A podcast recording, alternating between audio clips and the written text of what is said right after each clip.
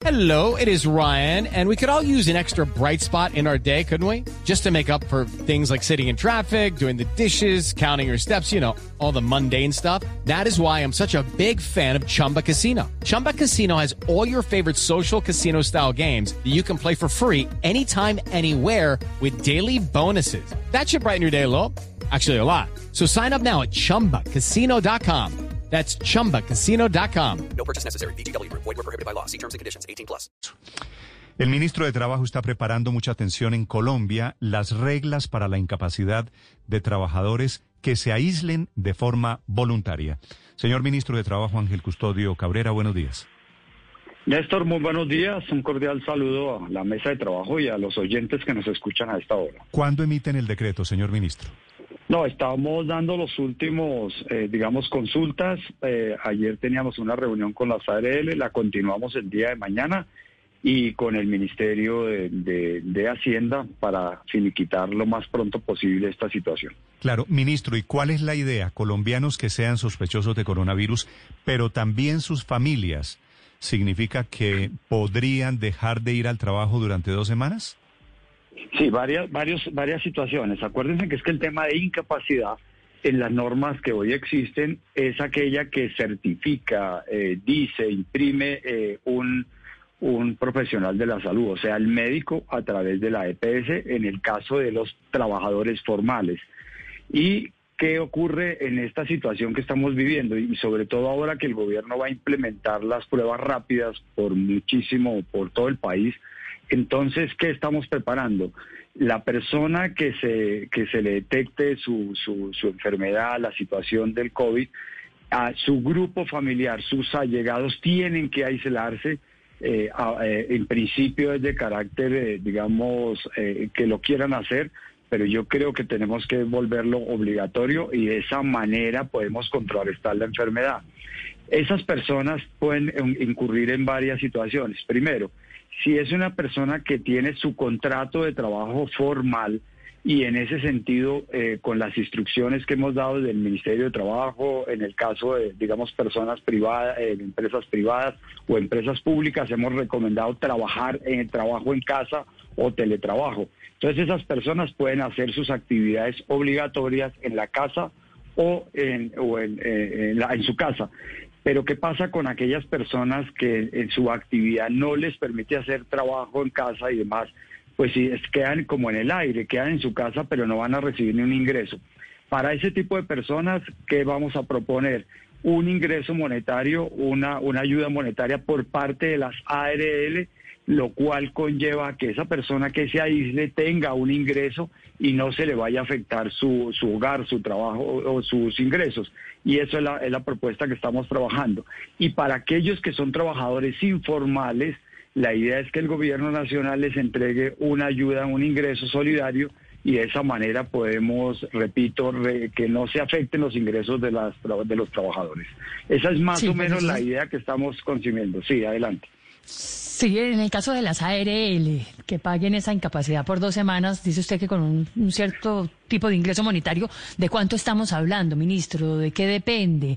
¿Del sueldo efectivamente que se gane la persona que en ese momento está incapacitada o es un monto fijo por, por sencillamente por persona que esté en contagio y contagiada de coronavirus? Sí, exactamente. eh, la- la- esa es la discusión. Estamos en este momento, digamos, ya la idea está lista. Estamos es en el valor que se debe, que, está dispuesto a reconocer la ARL y dependiendo del ingreso que tenga el trabajador. Esas son las discusiones que estamos. Yo espero que mañana quedemos listos, pero ya la idea está conformada, está aceptada, estamos discutiendo el valor y yo creo que mañana lo podemos anunciar. Ministro, habla usted que los trabajadores informales también estarían cobijados por esta medida. Gente que con seguridad también estaría o beneficiada por otros programas de asistencia del gobierno. ¿No importaría eso? Es decir, podrían recibir ingreso solidario más esta eh, pago por la incapacidad por en caso de COVID. No, no, la idea es cruzar los beneficios, pero sí, la, la- digamos la propuesta y la idea fuerte es que la persona se aísle. Eh, hoy, por eso usted vimos este tema social que estamos viviendo, por ejemplo, en Bogotá todo el mundo salió y no está cumpliendo con esa cuarentena. En el caso de Bogotá tenemos que hacer un, un acuerdo con la ciudad porque la alcaldesa está ofreciendo otro tipo de ayudas Entonces la idea no es duplicar las ayudas, sino que la persona que vaya en ese aislamiento tenga un ingreso.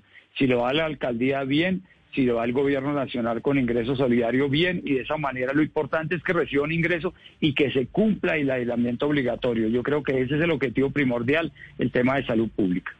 Ministro, para los médicos, las enfermeras, para todo el sector de la salud, ¿a partir de cuándo el COVID-19 va a ser considerado una enfermedad laboral? No, ya está, eso es obligatorio desde hace más de ya casi dos meses, eso quedó en uno de los decretos que nosotros expedimos. Sí, ¿y ya están eh, aceptando las incapacidades bajo ese mismo punto?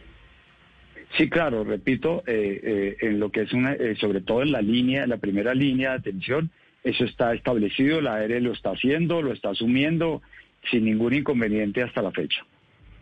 Ministro, eh, le quiero preguntar exactamente por una persona que hoy, hoy al día se están haciendo cerca de 35 mil pruebas. Eh, ¿Qué pasa con estas personas que hoy se van a hacer la prueba, sienten que tienen síntomas de coronavirus? ¿Qué pasa para ella y sus familias hoy? ¿Tienen que esperar por, por, para que se tomen las decisiones en el gobierno o qué pueden hacer? No, yo creo que podemos ir avanzando, por eso el afán nuestro de hacerlo urgentemente y, sobre todo mandar el mensaje que los va, que vamos a estar muy atentos para que cuando vayan para la casa tengan un ingreso, porque es que se ha venido manejando el tema con una especie de solidaridad del empleador y, ya los empleadores pues eh, han, eh, han manifestado pues porque eso se va aumentando. Entonces uno puede ayudar un día, dos días, pero ya mucha gente va a ser difícil que lo puedan soportar los empleadores. Por eso es que nosotros estamos interviniendo con esta ayuda urgentemente. Yo espero que el fin de semana quede totalmente resuelto. Eh, ministro, la ayuda para los informales que se tengan que aislar eh, por, por estar contagiados ya tiene ya la tiene dimensionada, podría ser cercana al giro solidario, a los 160 mil pesos, y esa ayuda es individual, es decir, si se, si se enferman dos personas en la misma familia, ¿cada uno recibiría una ayuda? No, no, la idea es por familia, en el caso de los informales, en el caso de los trabajadores formales sí es por trabajador. Ministro Cabrera, usted ha dicho además que estos recursos en general van a salir del Fondo de Riesgos Laborales y de las ARL. ¿Se calcula cuánto sería globalmente, totalmente, eh, los recursos necesarios para esta medida? Sí, estamos calculando más o menos, eh, bueno, no, la cifra la, me puedo equivocar, pero hablemos de personas, podemos estar llegando a más de 200 mil, 300 mil personas en el transcurso de los próximos días y meses. Señor ministro, ¿cuál es el procedimiento para presentar la excusa o para presentar la licencia? No, básicamente, en primer lugar, eh, parte de un concepto médico de una persona, la cual tiene la enfermedad y la cual debe ser aislada y su grupo con el cual eh, tuvo ese contacto. Entonces, la persona que está afectada debe dar ese listado. Ese listado lo valora, las, digamos, la, en este momento la puede ser la misma eh, la misma ARL o el empleador en este caso para certificar que esa persona tiene un registro y demás y, queremos también que lo haga alguien de salud que lo certifique. Sí, señor ministro, me imagino que ustedes han hablado del tema de estamos en Colombia y hay la posibilidad de que alguien quiera aprovechar y decir, ah, mi hermano parece que tiene coronavirus, me voy a aislar las próximas dos semanas. ¿Cómo se lucha contra la posibilidad de la trampa aquí? Dios mío, exactamente. esos son los temas que uno a veces cuando quiere ayudar le salta la creatividad y todo lo que nos manejamos nosotros los colombianos.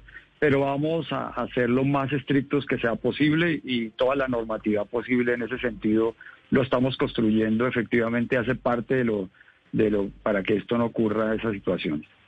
Es el ministro de Trabajo, el ministro Cabrera, hablándonos de la posibilidad de las licencias para las personas que se aíslen, para las personas y sus familias voluntariamente. Ministro, le hago una pregunta final.